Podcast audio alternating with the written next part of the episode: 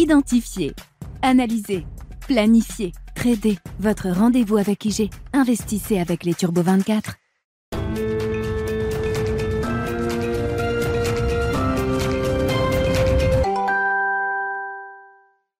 Bienvenue dans Smart Bourse, votre double dose quotidienne de marché en direct sur Bismart. Chaque jour à la mi-journée, 12h30, 13h. Et en fin d'après-midi, la grande édition pendant une heure à partir de 17h en direct, rediffusée à 20h sur Bismart TV. Émission que vous retrouvez chaque jour en replay sur bismart.fr et en podcast sur l'ensemble de vos plateformes. Au sommaire de cette édition de la mi-journée, la première estimation d'inflation pour l'ensemble de la zone euro pour le mois de novembre, qui est un chiffre euh, important. Peut-être le début du commencement d'un tournant sur l'inflation après 17 mois de progression continue de l'inflation globale en zone euro. Enfin, un mois où on observe une petite détente de l'inflation euh, globale pour euh, l'ensemble de la zone euro qui passe de 10,6 à 10% pour le mois de novembre en euh, rythme annualisé, bien sûr en glissement sur 12 mois. C'est la lecture positive évidemment de ce chiffre d'inflation, mais attention, derrière le chiffre global d'inflation, il y a une inflation sous-jacente qui, elle, ne ralentit pas. On reste sur un rythme pour l'inflation cœur en zone euro de 5% sur un an, comme le mois précédent. Une inflation cœur donc qui reste très très collante.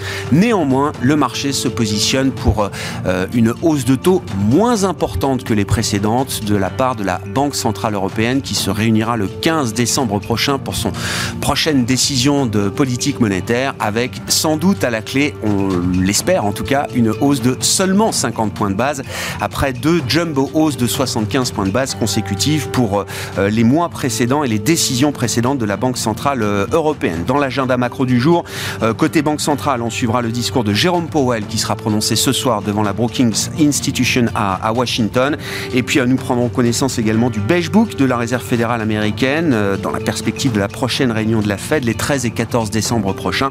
Et puis nous aurons également de premières indications sur le front de l'emploi américain pour le mois de novembre avec la publication des création d'emplois dans le secteur privé le mois dernier, avant le grand chiffre mensuel de l'emploi américain euh, global qui sera publié ce vendredi à 14h30. Voilà pour le programme du jour. Dernier jour du mois de novembre, un mois qui aura été encore positif pour les marchés actions et très positif notamment pour les actions européennes et particulièrement pour le CAC qui a gagné encore 7% au cours du mois de novembre après avoir pris près de 9% au cours du mois d'octobre. Ce sera l'occasion de faire un petit euh, contrôle technique des marchés euh, en fin de mois et c'est Romain Dobré qui sera avec nous en visioconférence dans un instant, membre de la cellule Info d'experts de Bourse Direct. Et puis nous parlerons évidemment de l'horizon 2023 en matière de stratégie d'investissement. Arnaud Morel, le directeur de la gestion sous mandat de Promépar Asset Management, sera notre invité en plateau pendant cette demi-heure. Mais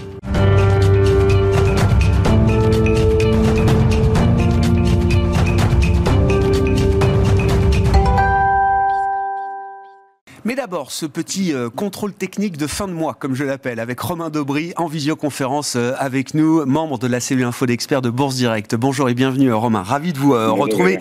On vous retrouve chaque troisième vendredi du mois pour le jour d'échéance des marchés dérivés, mais le dernier jour du mois calendaire est un jour important également, puisqu'on aura ce soir donc les clôtures mensuelles des différents indices.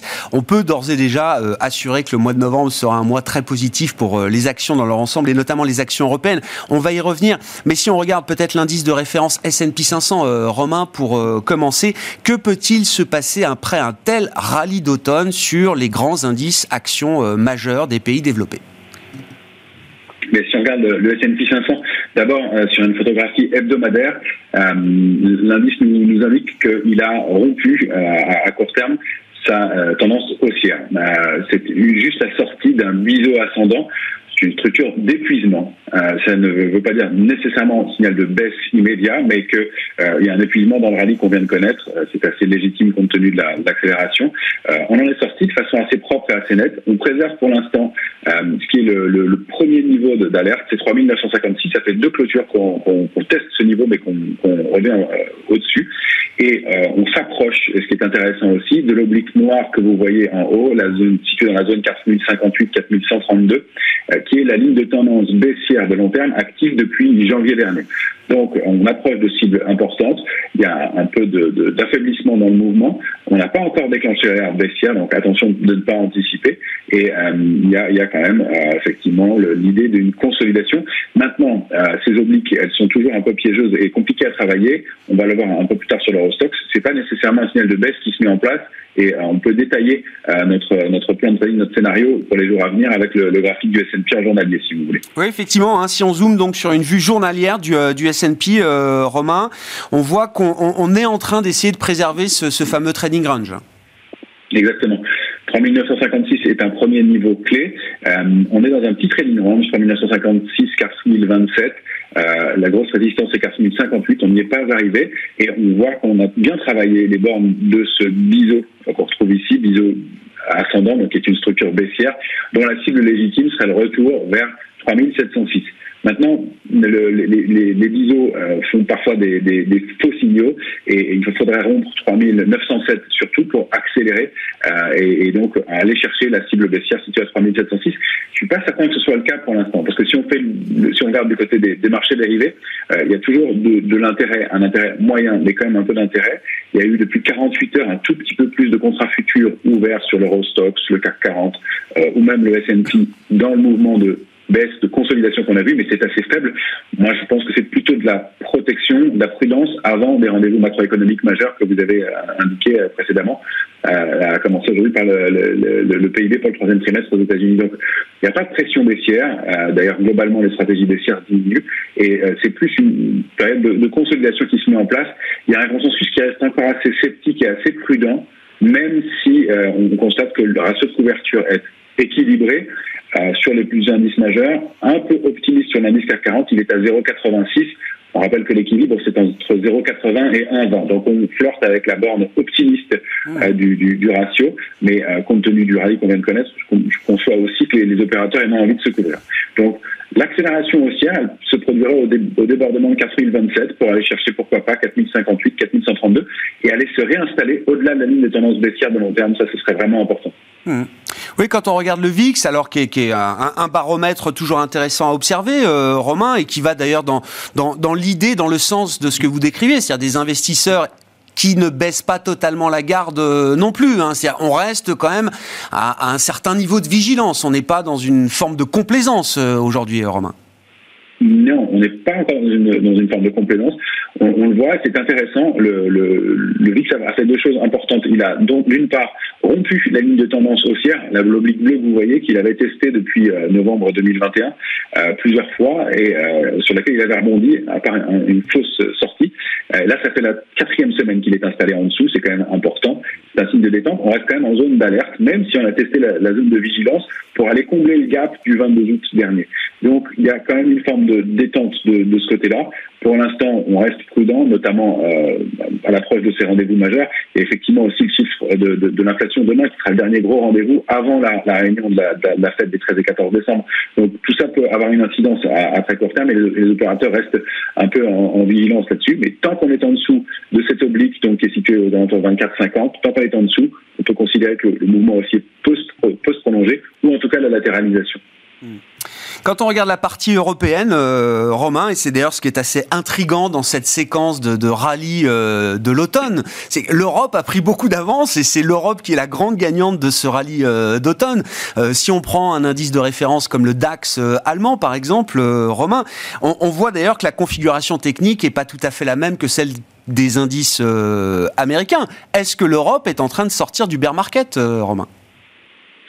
Après un rallye de cette ampleur-là, euh, on peut considérer qu'on est sorti du bear market. On n'a pas les, mêmes comportements, mais si on regarde le, le DAX que vous avez sous, les yeux, euh, il est sorti du canal baissier de, long terme, actif depuis le début de l'année, depuis euh, maintenant 5 ou 6 semaines. Donc euh, lui a débordé l'oblique noir qu'on regardait sur le S&P depuis plusieurs semaines maintenant.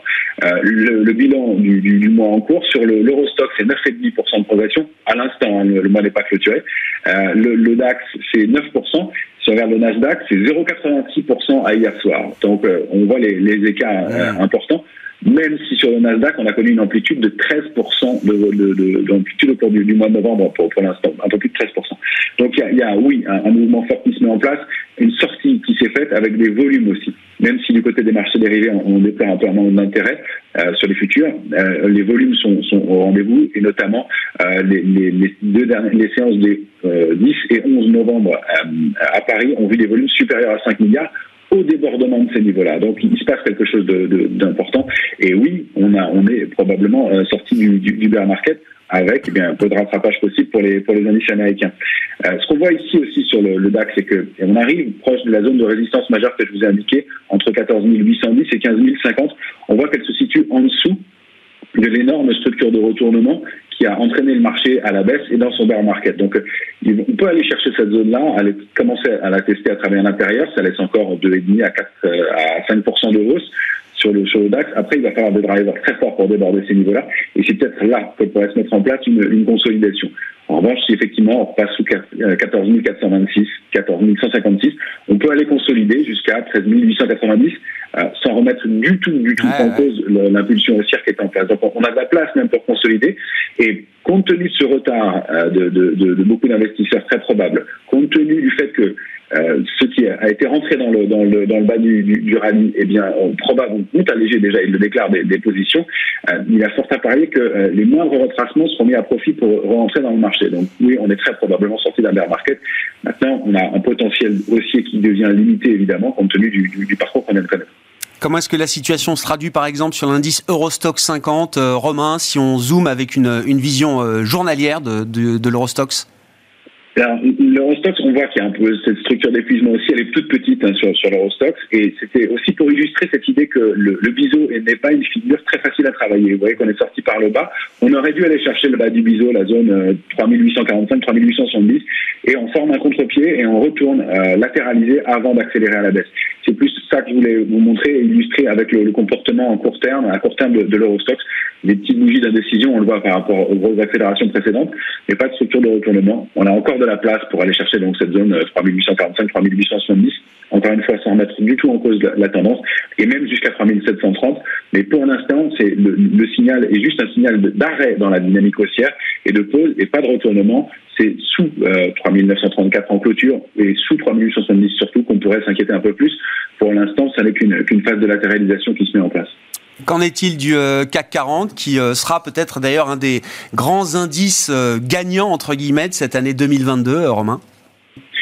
Bien, euh, lui, de la même façon, il n'a pas arrêté de, de, de baisser. On voit qu'il flirte avec la borne basse du canal haussier de moyen terme, qui est actif depuis euh, le, le, 15 octobre, le 12 octobre. Euh, le teste depuis plusieurs jours et évidemment, encore une fois, en amont des, grands rendez-vous, on voit qu'il ne le pas, jamais en clôture et qu'il y a toujours des forces de rappel au-delà de, 3000, de 6685 pardon, et, euh, que le, on s'installe plutôt euh, dans, dans, la, même si c'est sur la borne basse, plutôt au-dessus de 6685 pour l'instant, toujours de, de, des forces de rappel. Alors on peut aller consolider à la rupture de 6443, 6662 et jusqu'à 6608 à très court terme. C'est sous 6608 que se déclencherait l'impulsion de correction un peu plus forte pour aller chercher la zone de consolidation idéale située entre 6388 et 6454. Ça n'est pas, pas fait pour l'instant. Encore une fois, le mouvement n'est pas déclenché et on voit qu'ici, le canal haussier est préservé, contrairement euh, au, au S&P qui, lui, a, donné un coup d'arrêt dans sa, dans sa dynamique haussière. Donc, effectivement, il y a encore du, du potentiel dans un trading range qui nous permettrait d'aller chercher, pourquoi pas, une grosse résistance majeure euh, située à 6870 euh, et qui permettrait à, l'indice de revenir à l'équilibre ou, ou quasiment. Est-ce que c'est gênant que l'Europe euh, soit en avance de phase sur euh, les indices américains à ce stade, Romain? C'est pas, euh, c'est pas habituel. non, c'est pas habituel. Il y avait un tel consensus pessimiste. On se souvient qu'il y avait eu des décollectes records sur l'Europe. Euh, et donc, c'est encore une fois ce, ce, ce schéma contrarien. Euh, moi, j'y vois plutôt euh, un signe de, non d'intérêt. Il se passe des choses de façon sectorielle de façon extrêmement importante et euh, les valeurs européennes en, en, bénéficient. On voit des valeurs comme Schneider Electric qui se comportent extrêmement bien, Safran aussi. On voit Renault qui forme un nouveau plus annuel, des valeurs qui sont pourtant généralement un peu au banc et, et, et, qui débordent des figures de, de, des lignes de tendance baissière qui datent de 2018. non, le, le, ce qui est intéressant de constater, c'est cette ce changement probablement sectoriel qui est en train de se, mettre en place. Et non, on peut considérer que même si les indices américains voulaient rattraper un peu, eh bien, on pourrait bénéficier de cette, cette inertie, et ce sera probablement le cas on voit que la composition euh, dans les indices est en train de, changer aussi. En tout cas, le, poids des secteurs dans les indices est en train de changer. Euh, d'après Bank of America, donc le secteur, les secteurs de la santé et de la tech représentaient 44% de, la pondération du S&P au plus haut. Ça n'est plus que 40% maintenant. Mais en revanche, l'énergie et la finance, euh, elle qui était très en retard, elle représentait uniquement 15% en 2020, passe à 20% maintenant. Donc il y a quelque chose qui joue du côté sectoriel et je pense que l'Europe peut continuer à en bénéficier avec encore une fois des, dossiers intéressants. On voit des valeurs comme Atos dont, euh, dont 13,5% euh, du capital était shorté euh, au mois d'octobre de, et dont, le capital est shorté à 8,5% uniquement maintenant. Il y a McPhee, c'était 5,35 et maintenant c'est 3,98. Donc pense qu'il y a beaucoup de stock picking à faire, des choses à prendre sur différentes valeurs, mais globalement il y a des, des éléments importants qui se mettent en place et effectivement je pense qu'il va, il va falloir changer de, prisme. Euh, les gagnants des, dix dernières années ne seront probablement pas les mêmes, même s'il y a encore de belles histoires parmi certaines. Merci beaucoup euh, Romain pour cet éclairage technique de fin de mois, un mois de novembre qui aura été encore euh, très profitable pour les actifs risqués et les actions européennes en tête, vous l'aurez compris. Romain Debré avec nous en visioconférence, expert et membre de la cellule info d'experts de Bourse Direct.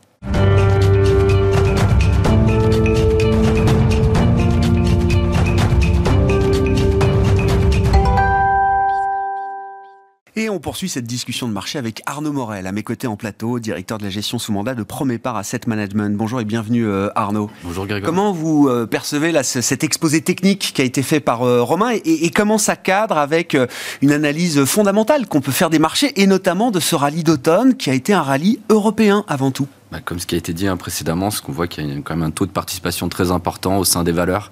Euh, dans ce rebond important, on a fait pratiquement 16% hein, du, creux au pic aujourd'hui sur le CAC 40 depuis fin septembre. Et c'est surtout le rebond de novembre qui est constructif, on va dire. Vraiment, tout le monde y participe, tous les secteurs y participent, que ce soit le secteur de l'automobile, les financières qui reviennent en avant aussi. Hein. On avait quand même des niveaux de valorisation qui étaient très très bas sur le secteur euh, financier, qui priçait une récession, on va dire, moyen lourde. Euh, donc aujourd'hui, voilà, un rebond très important de ces indices-là. Dans le Nasdaq, la même chose. Par rapport au rebond de mois de juillet, hein, c'est surtout les GAFAM qui avaient tiré ce rebond. Là, on voit qu'il y a un taux de participation très important, aux alentours de 70% sur des valeurs à la hausse, qui sont repassées au-dessus de leur moyenne mobile 50 jours. Donc ça, c'est quand même des éléments qui sont probants, à contre-courant de tout ce qu'on a pu percevoir au mois de septembre, bien sûr. Mais, mais voilà, c'est fin septembre, c'était le, pic du pessimisme, peut-être. Alors, c'est facile à dire a posteriori, deux mois après un rebond de 20% euh, en Europe, mais, mais c'est vrai qu'on a peut-être passé un, pic de la peur ou un pic de pessimisme euh, important. C'est une nouvelle phase de marché qui s'ouvre, euh, selon vous, Arnaud. Et est-ce qu'il faut d'ailleurs calquer cette réaction ou ce, ce rallye de marché avec l'idée d'un pic inflation. Euh, on, en, voit peut-être le début du commencement euh, en Europe, avec toute la prudence qu'il faut avoir évidemment quand on parle de l'inflation aujourd'hui. Hein, mais... Bah, les mouvements de marché sur le mois d'octobre, hein, c'est la séance du 13 octobre, sur les chiffres d'inflation, avec un corps qui est quand même sur des niveaux de progression. C'était l'inflation américaine, c'est ça. Inflation américaine qui baissait. Le mouvement de mois de novembre, c'est sur le deuxième chiffre d'inflation qui est également en, baisse importante. Donc, vous avez raison, c'est l'atteinte, ou en tout cas la, persuade, de percevoir en tout cas la, hausse, enfin le pic d'inflation aux États-Unis, peut-être en zone économique européenne. Hein, pareil, on attendait 10,4, on a 10 ce matin sur les chiffres d'inflation. Donc ça, c'est le point intéressant. Donc oui, le marché scénarise un scénario positif, c'est-à-dire qu'aujourd'hui, le pic d'inflation, de facto, bah, vous avez des banques centrales, euh, notamment aux États-Unis, même si on a des discours discordants quand on regarde les minutes de la Fed la semaine dernière, hein, c'est qu'il y a quelque chose de plus unanime sur cette pause ou cette progression moins importante de la hausse des taux directeurs. Donc de facto une inflation moins importante, une Fed qui va devenir moins restrictive, voire peut-être accommodante, pas trop vite non plus, bien sûr, mais en tout cas le marché l'anticipe en 2023. Donc ça c'est le point important. Et on voit aussi cette stabilité aussi sur les taux longs, c'est ce qu'on avait dit aux précédentes émissions. Au moment où on aurait une accalmie sur les taux longs, on voit le 10 ans US fait 4,50, 4,50, 3,70. c'est ça. Donc euh, voilà, c'est des éléments aujourd'hui qui prêchent un scénario positif. Et surtout, la partie macroéconomie, on voit que la chiffre se dégrade, bien sûr, mais peut-être que l'atterrissage en douceur, qui n'était pas forcément évident il y a encore quelques semaines, eh ben, est un plébiscite aujourd'hui sur les marchés financiers, clairement. Si je résume un peu d'ailleurs le, consensus euh, ou l'espoir des marchés pour 2023, c'est l'idée qu'on aurait une, une récession beaucoup plus douce que prévu, donc l'idée d'un soft landing pour la croissance, conjuguée à l'idée d'un hard landing pour l'inflation. Une inflation qui commencerait à baisser significativement pardon, après avoir atteint son pic là euh, au cours des, des, des, des, mois de cette fin d'année 2022.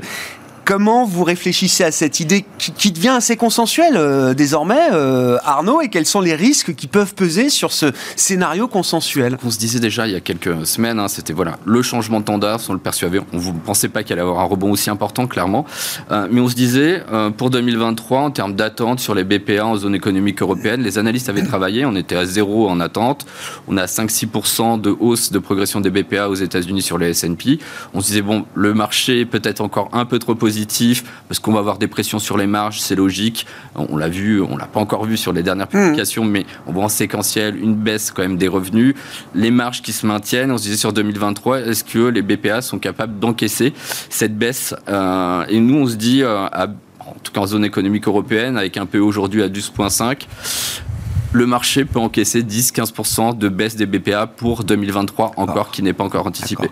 Ça renchérirait un petit peu le marché, mais pas au-delà de... On 14 fois. C'est exactement ça. Donc on serait sur la moyenne historique des 10 dernières années. Donc on se dit, euh, voilà un petit peu le scénario aujourd'hui en termes de macro, euh, micro. Sur la macro, le point délicat, et on le voit aujourd'hui, c'est quand même bah, voilà, les mises en chantier aux États-Unis euh, qui se réduisent de façon importante, donc le taux de chômage qui va partir à la hausse sur les prochains mois, mais ça risque de se tenir en tout cas aujourd'hui euh, tranquillement, puisqu'on a un taux de chômage à 3,6 aux États-Unis. Mmh. Donc l'atterrissage ou encore la probable récession plus difficile va prendre plus de temps et sera peut-être plus sur la fin de l'année 2023 ou dans le troisième trimestre de l'année 2023. Nous, ce qu'on surveille vraiment, ça va être les publications des sociétés, les révisions de BPA et comment le marché encaisse ce choc. Et nous, on dit aujourd'hui, ils sont capables de le faire à 10-15% si on rogne aujourd'hui sur les BPA comment on aborde l'investissement 2023, euh, partant de ce que vous décrivez, euh, Arnaud, sachant, alors je ne sais pas s'il faut euh, enterrer définitivement les, les GAFAM, on pourra d'ailleurs peut-être mm. en, parler avec vous, mais en tout cas on comprend, et vous l'avez noté également, la,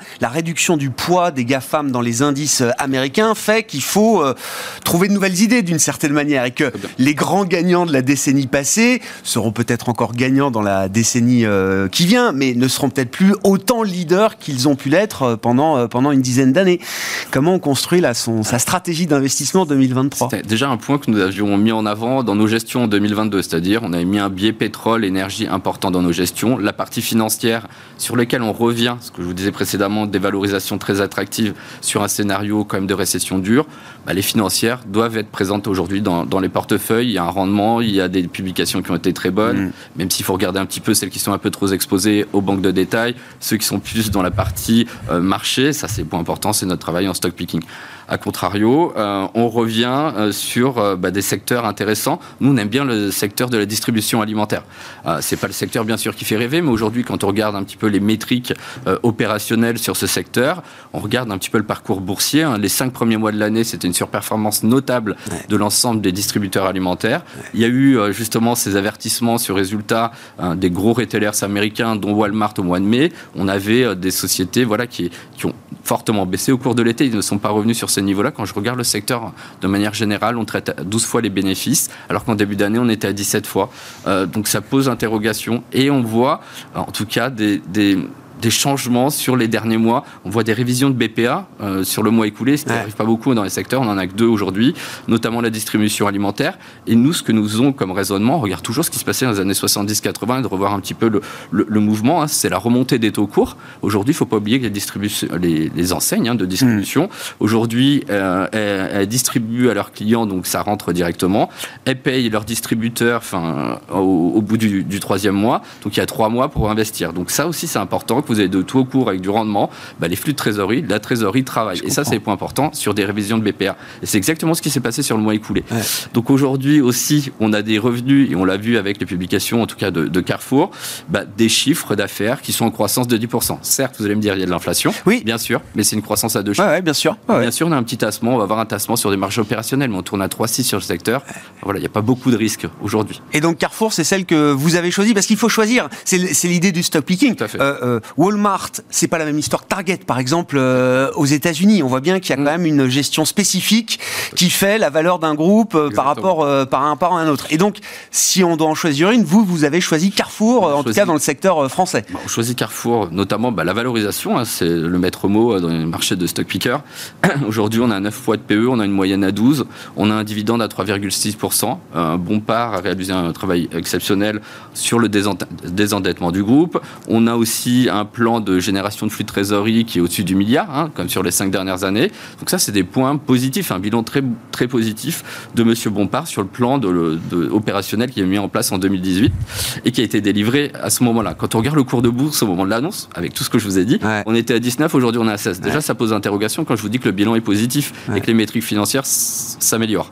Sur le nouveau plan qui est annoncé, on voit la même chose. Hein. c'est déjà un plan de rachat d'actions de 450 millions, c'est important. C'est historiquement pas connu chez Carrefour. On a aussi euh, les revenus de flux de trésorerie qui seront au-dessus d'un milliard sept. Et surtout, on aura un dividende qui va augmenter de 5%. Et la montée en gamme des marques de distributeurs. Aujourd'hui, ça représente 33% du chiffre d'affaires, ce sera 40. Donc du coup, on pourrait se dire, si le consommateur a peur dans une période inflationniste, pourquoi aller sur les distributions alimentaires? Parce qu'on voit, c'est que le consommateur, il consomme et il stocke. Et on le voit dans les chiffres de retail aujourd'hui, c'est en croissance entre 6 et 10% mensuellement euh, en zone économique européenne et 8-10% aux États-Unis. Donc c'est des résultats, en tout cas pour nous, qui sont bons. Et ça veut dire c'est un dossier qui peut bien se comporter, y compris dans un schéma où l'inflation euh, perdurerait, où le pic ne serait pas euh, aussi euh, rapide que ce qu'on imagine en Europe. Parce que si le cours de Carrefour est passé de, 20 à 16 ou de 19 à 16, c'est aussi parce qu'à un moment, on sait que les pertes de pouvoir d'achat, qui ne sont pas encore vraiment matérialisées par un, effondrement de la consommation, mmh. vont continuer de, de, mordre sur la consommation de manière peut-être plus importante. Et plus on est proche du consommateur final, plus on prend un risque peut-être sur l'idée mmh. du pricing tout à fait. Et euh, c'est ce qui a été mis en, avant justement par Monsieur Bompard, c'est tous les efforts qui sont faits aujourd'hui pour les consommateurs à travers les marques de distributeurs. Donc c'est la mise en avant, la montée en gamme. Et pour eux, c'est beaucoup plus rentable. Un point d'inflation, c'est euh, c'est aujourd'hui 10 BP de gains sur les marges. Donc c'est quand même assez important. On n'a pas beaucoup euh, de secteurs où nous connaissons ça sur la partie marge. Donc c'est vraiment ce changement de modèle. Il apporte aujourd'hui une marque qui marche bien au Brésil, qui est Atacadao. toujours du mal à la prononcer. Ça arrive. Et voilà, c'est le modèle discount qui arrive en zone économique européenne. Premier magasin lancé en 2023 en Ile-de-France. Donc oui, euh, je pense qu'aujourd'hui, c'est un secteur à aller chercher et en termes de, rentabilité, de perspective de croissance. Et la stratégie de Carrefour correspond, euh, selon vous, effectivement, à l'environnement qui se, qui se dessine. Il nous reste une minute trente pour répondre à la question qu'est-ce qu'on fait avec la tech, euh, Arnaud? Est-ce qu'il y a des choses à faire avec la tech? Alors, justement, bah, c'est des choses intéressantes quand on regarde bah, toujours la valorisation. Hein, on regarde les secteurs qui ont bien marché et on regarde des secteurs comme Coca-Cola, comme Pepsi, Procter Gamble. Consommation de base, là. Consommation de base on a des PE qui ont quand même explosé. Hein. Ah aujourd'hui à 26-27 fois les bénéfices. Et on regarde. plus cher que les GAFAM hein, cette année. C'est hein. exactement ça. Et donc le dérating, on voit des Microsoft aujourd'hui qui sont moins chers que ces valeurs-là. Nous, ce qu'on a regardé, c'est un dossier qu'on suit et qu'on n'a jamais réussi à attraper euh, depuis beaucoup d'années, à juste titre, je pense. Euh, c'est Tesla. Donc là, on l'a intégré au sein de nos portefeuilles. C'est une construction de ligne. Aujourd'hui, on la rente à 32 fois les bénéfices. La moyenne, c'est 110 avec, euh, bah, avec des pics et des creux très importants en termes de valorisation. Mais ça nous semble être le luxe aujourd'hui sur la partie véhicule électrique, un taux de pénétration important. Et en plus, il y a la rouverture chinoise. Tesla, qui est quand même un gros provider sur la Chine, ça nous semble être un levier intéressant à intégrer au sein des Et même si l'intensité concurrentielle du point de vue du véhicule électrique, c'est euh, musclé, on va dire, ces euh, mmh. dernières années, à ces niveaux de valeur, vous dites Tesla a quand même encore de l'avance, en tout cas des, des positions euh, de leadership importants sur ces marchés. En termes de, gains de marché, oui, ça va être un peu plus difficile, mais on regarde, hein, c'est comme le dumping qui est mis en place aux États-Unis.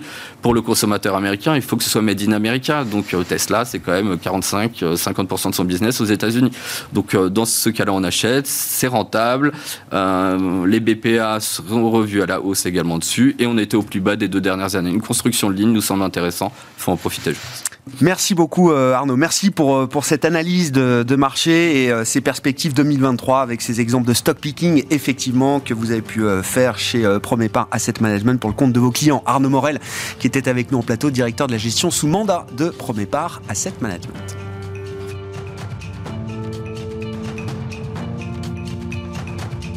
Identifier, analyser, planifier, trader. Votre rendez-vous avec IG. Investissez avec les Turbo 24.